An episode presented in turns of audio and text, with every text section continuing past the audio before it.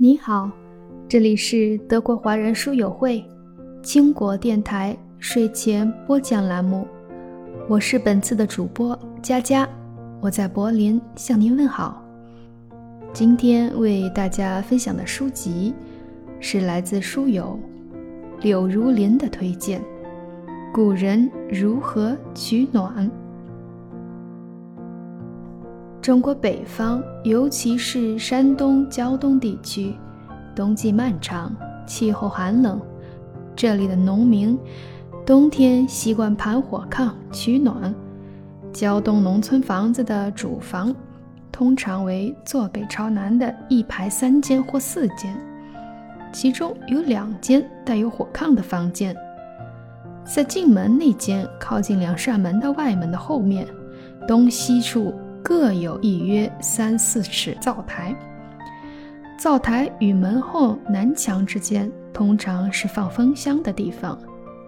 灶台上坐有一个六到八印的铁锅，与铁锅下的灶堂连接的烟道就分别通过墙，从两边房间的火炕里走到外墙的烟囱。那么大家有没有想过？古人在严寒的冬天是怎么取暖的呢？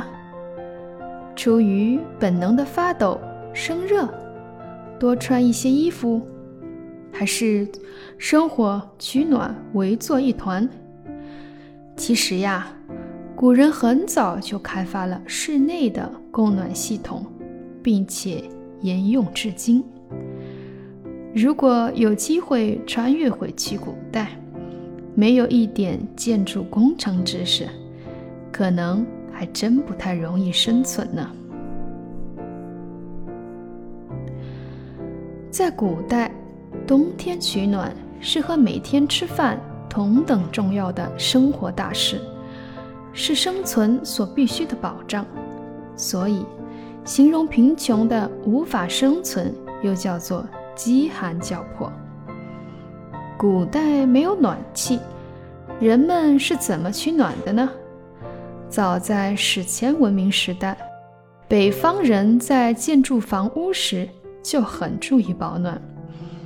半坡文明居住的半地穴式房屋，一半挖在地下，就是为了防风保暖。屋内地面中间还挖个坑，周边用泥土夯实。用来烧火取暖，称为火塘。秦汉时期呢，又出现了火墙。这最早呀是宫廷里用的，秦朝的咸阳宫遗址中就有火墙。火墙的内部是中空的，从里面把墙烧热，这样屋子就暖和了。火墙的衍生品呢是火炕，在东北地区特别流行。《宋文鉴》记载，北方女真族环屋为土床，置火其下，而饮食起居其上，谓之炕，以取其暖。今天，北方地区的一些农村还在使用火墙和火炕。尤其是东北，招待客人最温暖的方式，就是招呼你进屋上炕，然后把炕烧得热乎乎的。这本书的作者王老师呢，生活在东北地区，小时候听老人讲过一个与火炕有关的故事。